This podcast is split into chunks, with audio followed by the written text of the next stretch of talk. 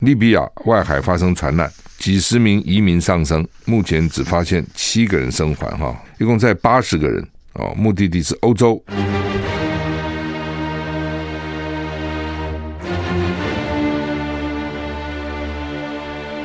赵少康时间，吃喝玩乐骂，和我一起快意人生。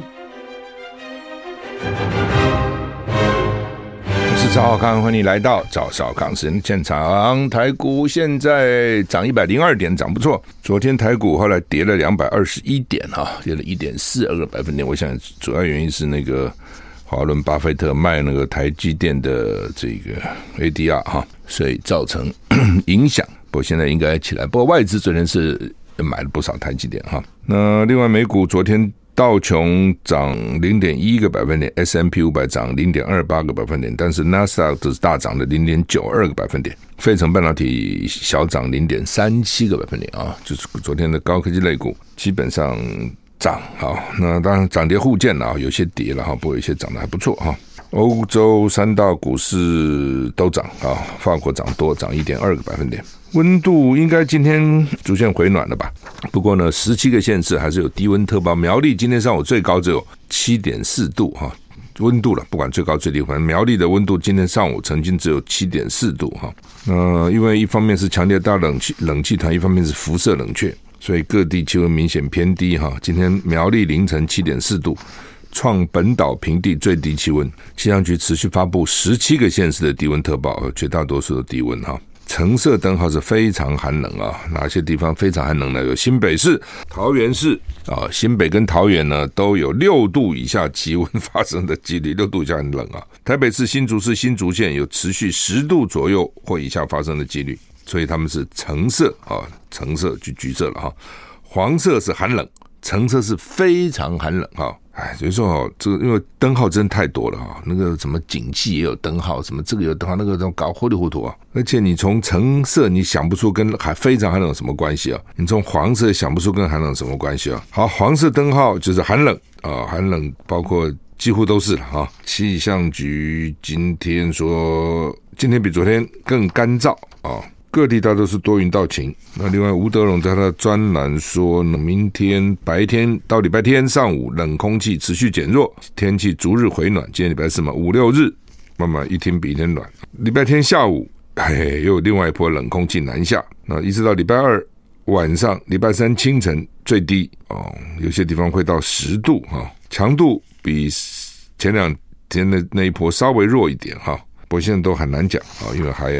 时间还没到嘛，哈，呃，反正啊，就记住，好，现在开始慢慢天气好，好到礼拜天晚上，然后呢又开始冷啊，冷到礼拜三清晨。美军的黑鹰直升机爆炸，全部机组员罹难，好惨，垂直下下坠哈。黑鹰应该说是功能不错的直升机，美军一架黑鹰直升机啊，在当地下午三点半呢坠落在阿拉巴马。五十三号高速公路附近，现在不知道机上多少人，但是全数罹难。现场画面显示，直升机一边旋转，一边垂直下坠，坠地时引发爆炸，陷入火海，浓重黑烟直窜天际。直升机好像掉的时候都是那种转啊转啊转啊，就表示动力没有了哦，旋转然后降落哈。美国副国务卿啊雪曼，那他最近话很多啊，他警告台海如果爆发冲突。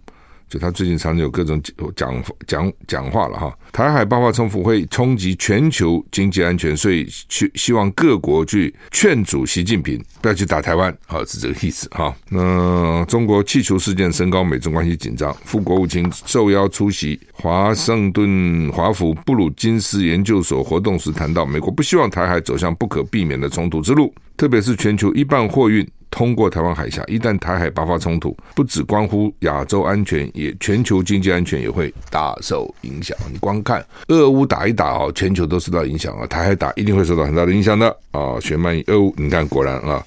雪曼以俄乌战争举例啊，说俄乌冲突到全世界其他地方，造成全球能源跟粮食的问题，也加重了各国的通膨压力。如果台海发生冲突也是如此，我认为可能比这个更超过。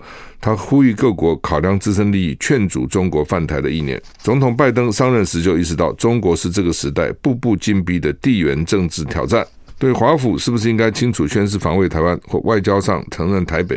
雪曼雪曼说，美国政策没有改变，遵循一中政策。一中政策历经两党总统经过时间考验。他也奉劝中共不要拿美国议员访台作为理由进行军事行动。至于大陆侦察气球入侵美国领空，是明显侵犯美国主权跟国际法，而且不止美国，许多国家都曾受害。哈，台股现在上涨八十八点哈。美国国务卿布林肯礼拜四到德国出席慕尼黑安全会议，期间安排多场双边跟多边会议。目前已知场边会议包括跟七大工业国集团针对俄乌战争召开的会议，以及与英国、法国、德国举办的共同会议。先前传布林肯考虑考虑跟王毅在慕尼黑会晤，但是官员低调避谈，有还是没有，都现在搞不清楚啊。美中关系近来因为中国这个气球一月底入侵美国领空变得更加紧张。布林肯原定二月五号到六号首度以国务卿身份访问中国，但因为气球事件延后访问。彭博本月稍早引述知情人士指出，布林肯考虑在慕尼黑会议与同样计划与会的王毅会晤。美国国务院被问到是不是有这个安排，那答案模糊，只说慕尼黑会议期间有很多双边互动机会。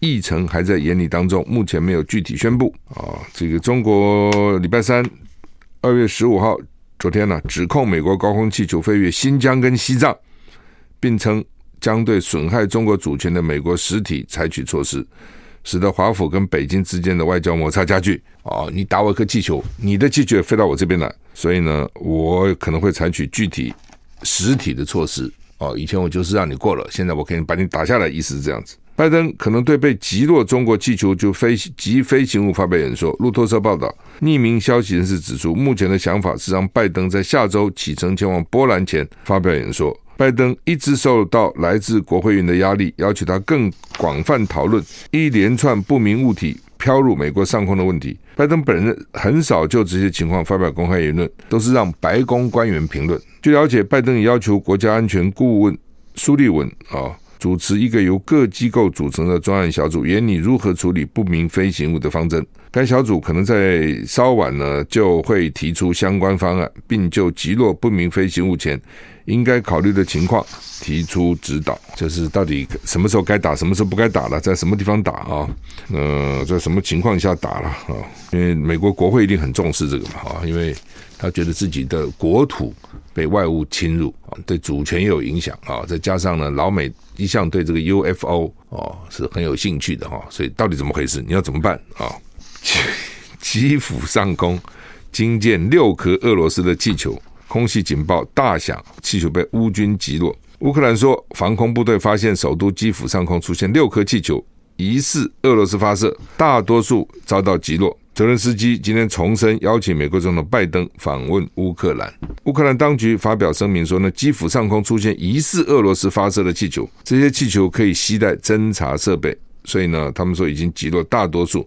那到底大多数是击落几个，还剩几个哈？那他们在谨慎的检视气球的残骸啊。马上俄罗斯侵入乌克兰就会满一周年了哈。那乌克兰一再指出俄罗斯气球。不断出现，这现在是热门话题。我相信以前一定有气球的，绝对不会突然就跑出气球来。只是以前气球没人管它，你知道，上面那么多卫星，谁管一个气球？但是现在气球变成很热门的，所以呢，只要哪里出现气球就是新闻。C N 说呢，基辅发空气警报，因为俄罗斯气球被用作假目标而触发，敌军希望借此耗尽乌克兰的防空系统弹药，并且分散乌军的注意力。那另外呢？美国跟北约说呢，决心向决心对乌克兰提供先进的设备跟训练，让他们在俄罗斯攻击中能占上风。特别他们最近给他战车还在训练的呢。哈，泽伦斯基说邀请美国总统拜登访问乌克兰，他重申啊，拜登预计下周访问波兰，其实就在乌克兰旁边。有匿名消息人指出，拜登和团队正在考虑啊，要发表对这个不明飞行物发表谈话啊。我刚刚讲过哈。泽伦斯基是希望拜登自己去的哈。那另外呢，就是俄罗斯说我发发这个气球是让你用你的飞弹去打，杀鸡用牛刀啊，消耗你的飞弹啊，总比一个飞弹打架一打下一架战机好嘛？打下一个气球，嗯，这不成比例，这真的是不对称战争。我们现在天天喊不对称战争，不对称战争哦，看起来这个发气球就是一个不对称战争哈。美中晶片战，谍影重重。ASML 控前中国员工盗用机密的资讯哦。ASML 是做这个设备的荷兰公司，你看荷兰还是很厉害哈，做这个半导体的设备，他们都得买他的机器哈。我们去。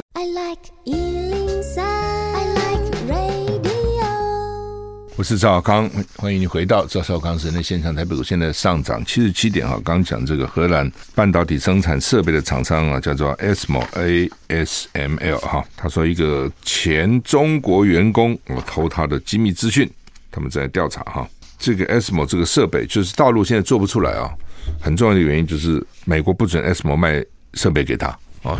你不是要我举例来讲，我要做轮胎，我一定要做轮胎的设备嘛。轮胎厂什么 Banbury 啊什么的最主要的设备，好，那这个不卖给你，你怎么做什么轮胎呢？对，我要我要做染整，那个布料染整啊，那我这个 Tenterframe 啊，那种这种加热这这种定型机不卖给你，你就不要染了，染什么色呢？类似这样啊，就是它是啊，比如说你钢铁厂，你高炉，我说高炉 Blast Furnace 不卖你，那是搞什么炼钢呢？啊，那你要做半导体，我这个 ASML 的设备不卖你。你就很难搞啊，所以呢，美国不准卖给大陆，包括荷兰啊、日本，所有东西都被限制哈。中国就被卡住脖子嘛，脖子被卡住哈。所以呢，所有前员工，不过我觉得一个员工走也很难怎样了啊。你说一个员工就能够怎样哈？他这这种东西都是一个。这个一个公司，你说今天台积电一个员工走就能怎样呢？那当然，也许有那种非常关键的、很厉害的啊，有了啊，每一个公司就都有那种非常关键的人啊。美国地质调查所表示，菲律宾中部今天发生规模六点一的地震，离台湾只有一千两百公里啊。凌晨两点后不久，属于浅层地震，目前还没有通报，也没有海峡发布，还没有海啸发布啊。利比亚外海发生船难。几十名移民丧生，目前只发现七个人生还，哈，一共在八十个人，哦，目的地是欧洲，哦，地中海中部的水域是全世界最危险的移民水路。今年年初到现在，渡海死亡人数到一百三十个，嗯，去年死亡超过一千四百五十个。从二零一四年以来，记录中的死亡跟失踪人数超过一万七千个。这地方当然海海象很凶险哈。那他们这个移这个移民呢，可能哈就要从这边移移到欧洲啊。好，那么二零一八年记得吗？泰国有十二个足球队少年，因为有一个美人洞淹水，后来被两周以后呢，吸引全球目光被救出来，记得吗？还记有这个印象哈。当年的队长后来拿到奖学金到英国足球学院深造。但他们的老师说他在英国过世，其实还是很年轻啊。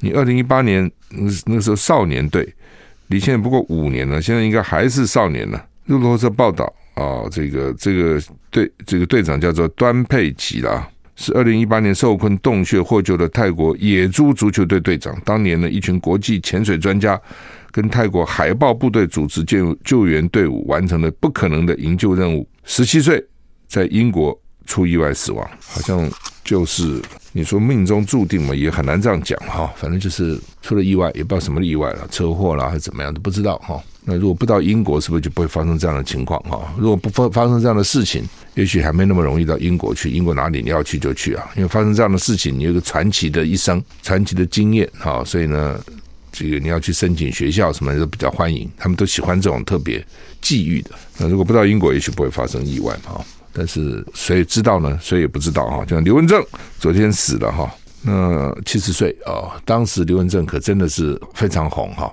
呃，唱他是很多歌到现在还还在传唱啊。哦，歌唱得好哦，长得帅，也会跳舞哦，等等，又年轻啊。但是他最引人好奇的就突然不见了，真的突然就不见了。有人说他后来发胖了，有人说他后来秃头了。我觉得。这可能都是，反正大家这样讲嘛。哦，你发胖其实是体重，你稍微注意一下就可以控制。以他那样爱美的人、爱漂亮的人，他应该会重视他的体重。秃头戴个假发，也就现在植发什么有很多种方式嘛。哈，所以那当然也有人说，因为他想在大家最记得他最好的时候就离开啊，也有可能了哈。不过当时还是让大家觉得很好奇哦，而且怎么会离开的那么决绝。就通常一个人到哪里去，大家还会知道，你总有些朋友啊，对不对？总会讲，尤其现在社群媒体这么发达，偷偷拍个照传上去，有可能都没有。这个真的是很奇怪啊！真的是，是他他没过世之前，我就在想说，怎么会这个人就是不见了呢？这真的很不容易有这样的事情，就是说断就断，哦，这是决心很大的。所以原来一个公众人物那么受欢迎，说断就就断哈，而且他之前的什么经纪人啊，他的学生啊，他的徒弟啊，他的朋友啊，什么通通不知道去哪里，但也许知道都没讲，哦，这这真的不容易啊！你要说都不讲，这也很不容易啊！哦，你看现在很多人这个没有的事，他都给你无中生有，给你给你乱讲一通。他这个有是活活的一个人，到哪里去？这能够能够保密不讲，这点真是，我觉得真是。很不容易，很不容易做到哈。那也就是因为他就走了嘛，哦，就突然就不见了。所以年轻一代其实不知道他。哦，昨天战情室我在录战情室，消息传来，我们六个来宾就有三个没有听过李文哲，三个没听过他，他谁啊？都不知道哈。所以好，我们休息一下再回来。我是赵少康，欢迎你回到赵少康时间的现场。台北股市现在上涨七十七点哈。好，那么《中国时报》头版头登的就是昨天巴菲特传出来的这个呃，不是巴菲特了，是这个裴洛西那边传出来的啊，就是说裴洛西回美国以后有说了，张忠谋跟他讲些什么，讲些什么，讲些什么啊。那裴洛西主要是因为接受美国媒体访问，所以你去那到台湾怎么样啊？啊，他就说呢，台积电张忠谋。当时跟他说：“美国以为你以为美国砸大钱就可以进占全球最复杂的电子产业市场，那就 terribly naive naive 啊，这个字很有意思，是天真啊。我记得江泽民的时候也骂过香港记者啊，你们 too naive 啊，就是太天真了哈。这样记者问他一些问题，他觉得说：哎，你们这年轻记者们懂什么呢？哈，哎，太天真了哈，你们太天真了啊。那张忠谋呢说美国。”啊、太天真了啊！那如果你想要一个可靠的半导体体系，你就继续投资台湾安全，就是投资什么半导体呢？保卫台湾安全，你就安了，让我们做啊，个人做个人擅长的事情啊啊！这本来是全球化的目的也在这里了啊，就是大家分工嘛。这世界上本来就是每个地方可能有每个地方的特色特长啊。你美国的长处是什么？美国长处可能是发明。因为你有全世界最好的头脑都吸引过去了哦，也许你可以去发明啊，然后呢研发啊，然后呢你美国的这个比如说好莱坞啊拍电影拍得很好，全世界都看美国片子再怎么样都比欧洲片啊比其他片子啊这个吸引人啊，像像这些啊金融啊等等，你美国有美国的长处嘛，你不要去跟他争这个不是你的长处嘛，如果是你的长处，你早就做，你怎么会不做呢？对不对？半导体本来你在美国就可以做，为什么你不做呢？为什么到日本然后再到台湾呢？为什么呢？就是昂贵嘛，哦，人力密集嘛，很辛苦嘛，污染量很高嘛，用电用水量很大嘛，它其实就是这样子嘛。哦，你比如说台湾的电电便宜，就台电中油去年赔了五千亿，哦，赔了五千亿，那等于是你台积电，你比如用了十趴的电，五百亿应该是补贴你的，但是因为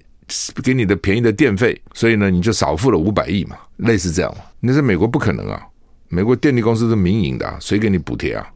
不对就涨价，那工程师也不可能给你像这样加班呐，什么爆肝啊，不可能嘛啊！所以你干嘛一定要拿回去做呢？那当然了，因为美国有补贴了哦，所以呢，五百二十亿美金好像他那个晶片法案啊，美国就是。这反正就是民主国家国会经常是跟着新闻走嘛。哦，说哇，现在不得了了啊、哦！这个半导体老共可能打台湾了，一打台湾，台积电可能完蛋了。说美国自己做啊、哦，那国会就好，那不管共和党、民主党，这都不会有意见。我们给钱，给多少钱？我们给五百二十亿美金啊，帮助他，协助他。所以张总我们讲说，你以为给一次钱就算了？这玩意儿是源源不断要给钱的。你现在一时兴起给了钱，你将来还给不给呢？这就跟小朋友养狗一样。我突然想起来，那小孩都要父母说：“我养个狗吧，养个猫吧。”哦，一直恳恳哀求，每天要要要要，真的养了哦。那你养了谁来照顾呢？我照顾。真的养了谁照顾呢？都爸爸妈妈照顾。小鬼他怎么照顾呢？他要上学，他要这个要那，他自己都照顾不好自己，他会照顾狗嘛？啊，有些父母讲说：“哎，我们可以养个狗，是训练小孩子负责任。鬼打架了，是到时候是父母负责任，小孩哪负什么责任呢？哈，所以呢。”一样的，开始很热心，最后他就不管了。同样的，老美个性也是这样，开始他就很热心，他打仗也是这样，开始很认真的打仗哦，然后呢，接着就就算了啊，就 想办法抽腿了。对，有有人说我反美，我哪有什么反美？我疑美，我也没疑美啊，我一点也不疑美。为什么呢？我不需要疑，他老美什么样子，我清清楚楚嘛。老美该怎样做什么事，其实我很清楚，他就是这样子啊。他有他的长处，也有他的短处嘛。长处就是有冲劲、有热情，很好啊。短处呢，就是没什么耐力，过一阵子就算了。那就是每个人都有他的长短处，每一个国家也有他的民族性嘛。啊，他的这个国家的文化特色，他就是这样啊。你了解他。哦，没有疑嘛？疑什么东西呢？是叫什么疑美的？不是疑美的，也不是反美。哦，就是就事论事，事实其实就是这样啊。那张忠谋大概也看出来嘛，他也很了解嘛，在美国受教育、工作那么多年，美国朋友那么多，怎么不知道呢？说你第一次很兴致冲冲给了钱，那以后呢？你要继续给吗？一直给老美就烦了，怎么搞什么鬼呢？为什么要一直补贴呢？补贴一次就好了，怎么还一直补贴？怎么自己站不起来呢？一定会骂的，一定会到时候不耐烦的。到情情况改变了，世界局势一直在变嘛，可能他又不耐烦了。那这些工厂怎么办呢？成本那么高，怎么竞争呢？啊，所以所以当然问题就来了嘛，哈。那台积电当然它的特别是它的毛利非常高，它毛利要有一半五十趴。啊，非常高啊！那通常这种我们在讲什么毛三到四啊，就三趴四趴啊，它是五十趴啊，甚至超过哦。那有问我也问过人了，我说那我那不能叫他毛利少一点不行，他就要这么多。那那非买他的不可吗？是别的你他就有他的优势，你还非买他不可啊？所以他基本上因为毛利高，所以他比较能够忍受。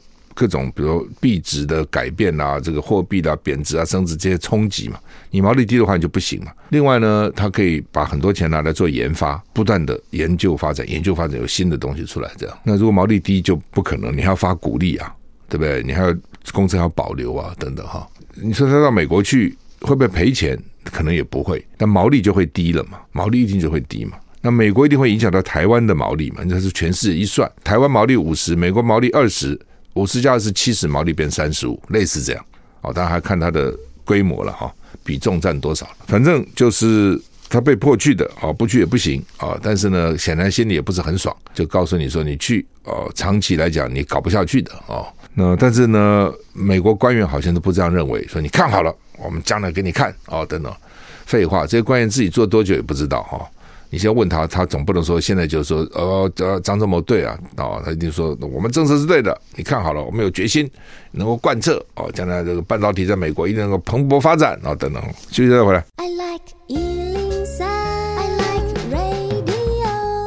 我是赵少康，欢迎回到赵少康时间的现场。台北股市现在上涨八十六点哈，那联合报头版头登的叫做健保部分负担新制度了，二阶段上路了哈。先调整诊所的慢间啊，就是慢性病的高血压啦、糖尿病那种慢性病要长期吃药的开药的哈。另外呢，轻症急诊加收费，这什么意思？轻症干嘛看急诊？因为现在有的时候你你要转诊嘛，现在健保规定你转诊，就是你现在到这个社区医院看，哎，觉得他需要转诊，再给你转到比较大的医院，一路一路转。那这样转到大医院，你负担就低啊。但是很多人呢，他一来就要看大医院，他不相信诊所，不相信小医院，所以呢，他要到大医院。那但大医院不收啊，你不是转来的，他就是要挂急诊。我急诊啊，你不能不收啊。其实美国也是这样哈，就是说，比如穷人哦，你要因为没有保险，美国保险费很贵，医药保险，你去看病，你没有钱，没保险，你怎么看呢、医院不收你啊，他问你你有没有保险呢、啊？对吧？你没保险我怎么收？你不收。可是呢，挂急诊他不能不收，这人都要死了，急诊嘛。我急诊啊，我说就你你能哦，所以那种美国很多医院呢，就是急诊也是人满为患，所以急诊他很急啊，理论上急诊就急嘛。那你说他没急啊，不他来挂急诊，问题是那他已经来了，你怎样？你不能说他说他不能来，你怎么断定他？你得非要给他医生问啊检查才知道他到底急不急嘛？你否则你怎么知道他急不急？那你医生来了问了挂了号的都做了检查的，那就已经做了，你把他赶走啊？所以呢，他现在就说这个你轻症，后来呢，医生给你检查说你是轻的，我就给你加收啊，要加收这个费用啊，类似这样哈。所以他说轻症负担要加重，重症负担要减轻啊。你真的重了，你挂急诊当然应该啊。那另外就是药费，药费的负担，因为现在药。负担蛮重的哈，基层诊所哦，一百元以下免收，上限两百，就不分负担最多付两百。地区医院也是啊，最多付两百，区医院最多付三百，医学中心最多付三百，然后你到医学中心的急诊啊，轻症就要付五百五到六到八百，重症四百五到三百。区医院轻症三百到六百，重症两百到三百。地区医院维持一百五，基层诊所维持一百五啊。那急诊医院没什么急诊不急诊的哈，反正就是通常是医学中心了。你要去挂急诊，叫五百五到八百。就是说这个部分负担到底对不对哈？你问我，我认为是我早就我一直在强调是对的了。我们开车人都知道嘛，你那个汽车的保险有没有？这就有分了，你全部要他保，保费就非常贵。那如果你有部分负担啊，比如说撞车三千块以下不要你付。五千块以下不要你付，三千块我拿得出来嘛？五千块拿得出来，你怕的是那个哇，这一车这毁了，很几十万，那个很累啊啊、哦！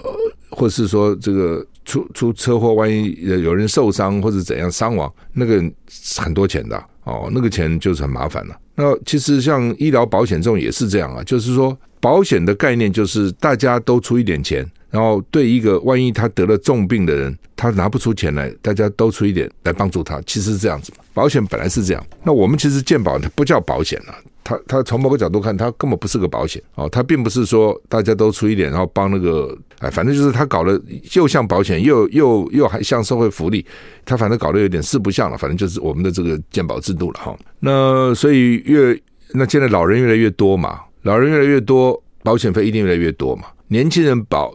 其实看病的很少啊，对吧？年轻人第一个他身体好，他看什么病呢？第二个他有点病，他也许忍忍就过了。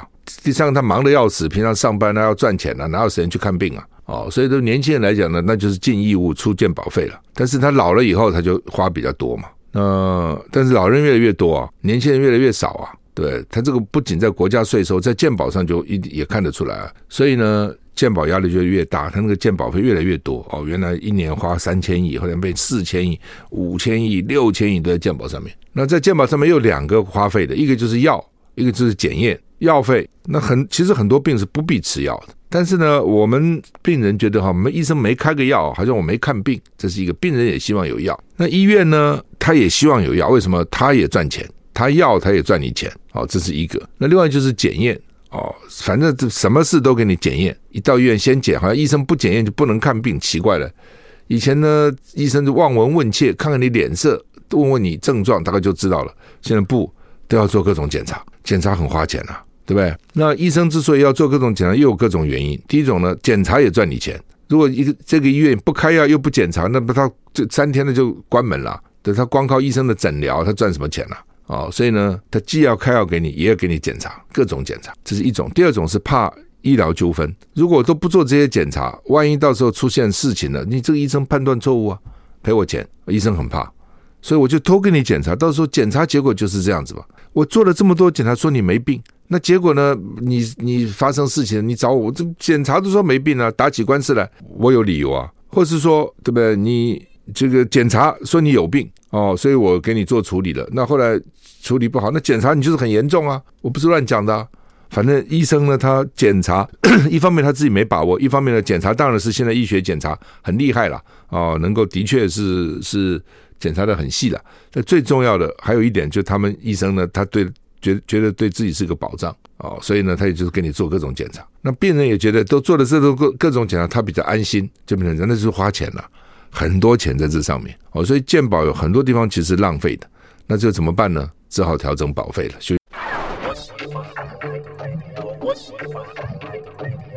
赵康，欢迎你回到赵少康时间的现场。台北股市现在上涨七十四点哈。呃，之前呢，就是说每年哈，上海的台办都会来台湾干嘛呢？参观台北的灯会啊，因为他们有那个双城论坛嘛。但是因为过去疫情三年，所以没来。好，那这次呢，二零二三灯会在台北啊，所以呢，上海市说他们要来看。本来说二月初要来，但是呢，陆委会一直不准。后来呢，终于准了啊，叫他二月十八号来。而且呢，来呢，呃，据秦惠珠昨天讲呢，说连宵夜都不准他出来吃。哦，我真觉得这个陆委会真的很无聊了哈。就是说，呃，前一阵子新闻大使不是原籍嘛，那大陆也派了人来啊，那所以他就有些什么有官方身份就不给他进来。哦，其实你就给他进来又怎样呢？啊，你得按照程序来申请。那他现在两会就现在就不不往来嘛，所以人家不申请嘛，对吧？那你你这个时候就借着这个机会，他既然来了，人嘛，见面三分情嘛。你这个搞大陆工作的，赶快去见个面啊，交换个 line，交换个名片啊，然后呢，这个交换个电话，维持一个交情嘛。不，不是就应该这样子吗？你看那个做业务的都知道啊，想尽办法啊，要拉近关系嘛。哦，好了，那你就不仅要来，那人就不来了嘛。那来的呢，这两天就得走，这两天就得走，多多待一会会怎样呢？人家来也是一种。也是一种从某个角度看，就是跟星云大师的友情嘛，也很可感了。我常常觉得，在这个时候，对不对？因为过去的关系啊，哇，人家来追悼吊祭星云大师，从某个角度看，这很可贵的啊。这两岸之间像这种友情，如果多一点，就很难打仗了嘛。好，不行啊，两天内非走不可啊。好，好，现在呢，好不容易说上海台办副主任来台湾，都看个花灯，大概也讨论一下将来双城论坛，因为新的市长嘛，然后呢，就限定人家。只能留待在旅馆，哪里都不能去。你何必的把他当成犯人一样？你让他到处看看怎样呢？对不对？因为秦惠珠说有一个一有一个朋友了，还是前议员说要想请他们吃个宵夜，不行，不能出来。所以其实真的是真的是无聊了。然后这个赖清德呢又说哦，说呢他现在又讲话了啊，说呢这个九二共识啊没有中华民国生存的空间。九二共识，九二共识那是被污名化了了，啊，被污名化了。一方面呢，他们把习近平说的一国两制跟九二共识套在一起，啊，说九二共识就是一国两制，其实不是了啊，但他就要这样讲嘛。第二个就是九二共识，其实啊，大陆一个学者就讲了，我看这个学者讲的其实就有道理。他说，基本上呢，就是就是一个模糊，其实是一个模糊啊。他说九二共识呢，含台湾政治的空间没有呢，就是九二共识没有对一个中国。做明确定义嘛，就是一个模糊嘛。我常常讲九二共识，九二共识就是各取所需，各说各话。它其实是这样，其实是蛮聪明的。就两岸哈、哦，大家这个穷则变，变则通，想出一个方法哈、哦，你也不否定我，我也不否定你，你也不承认我，我也不承认你啊。其、其实就是这样的。那否则的话就搞不下去了嘛。只有在这种状况之下，大家才能够往下走。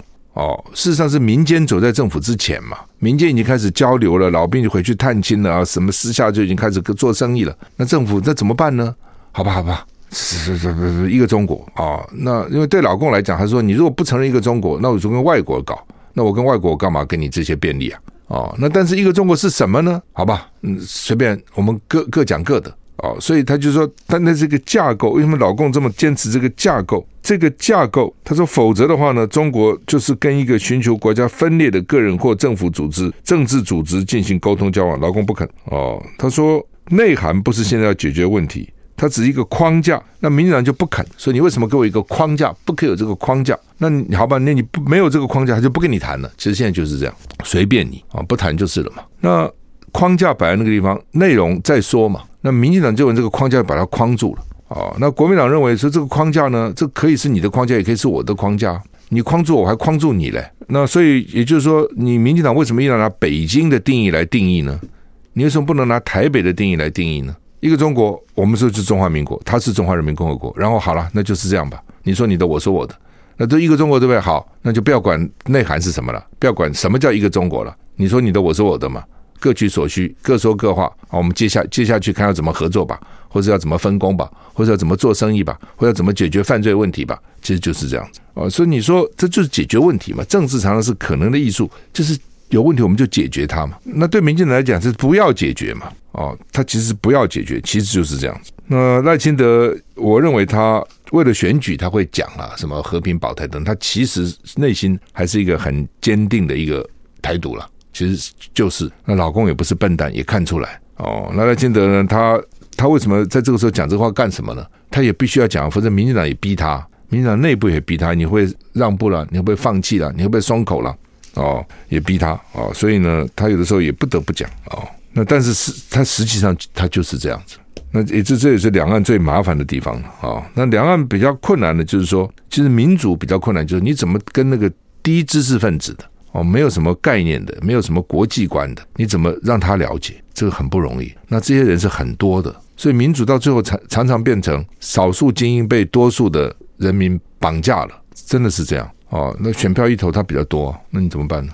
对，但你要说服他不容易啊。哦，你要用他的理由，要很有耐心，不断跟他讲，不断跟他讲。哦，那谁厉害，谁能够做到这一点，谁就赢得选举。你说服不了他，你光说服了精英，精英不不用你说服，精英也懂，但人不够嘛，还是少数嘛。金字塔上面一点点，下面的基层比较多嘛，所以就会变成这样啊。这个不只是台湾啊，其实美国也是这样子。美国那种没有受过教育的，或者就是受过比较很简单的教育，然后没有国际观，根本连本州都没有出的人多的是啊。哦，川普就靠那些人嘛。哦，所以川普说有三十一趴，就三十一趴的支持度就是这样的。黄建庭国民党秘书长啦，说郭台铭没有非选不可了，但是呢，希望说有个办法了，什么意思？就郭台铭希望能够参选了，哦，就是说他也没有说一定要我，那你国民党总有一个办法嘛，让我也参加参加嘛。那今天国民党支持侯友谊的，就是反对郭台铭，现在其实都是支持侯友宜的人，支持侯友的人就说呢，不可以让你这样轻轻易来就来去就去，哦，国民党应该想的是说，怎么样能够赢嘛？郭台铭是有没有办法让他多赢？他们现在觉得侯友谊可以赢了。哦，所以就不需要郭台铭。那问题是，第一个侯友宜到现在没有表态呀，他并不是他要选，好像他选也可以，好像他并没有说他要选嘛。第二个，他就要选，好像他也要非要人家黄袍加身征召不可。哦，那问题就来了。那另外就是说，侯友宜如果去选总统当选的时候，谁来选新北市长？那会不会当选？会不会落选？哦，所以他侯友宜有侯友宜的问题了。哦，所以郭台铭有郭台铭的问题，侯友有侯友的问题。哦，那那怎么办？啊，是两个都让他进来好，还是只有一个比较好？好，我们时间到了，谢谢你的收听，再见。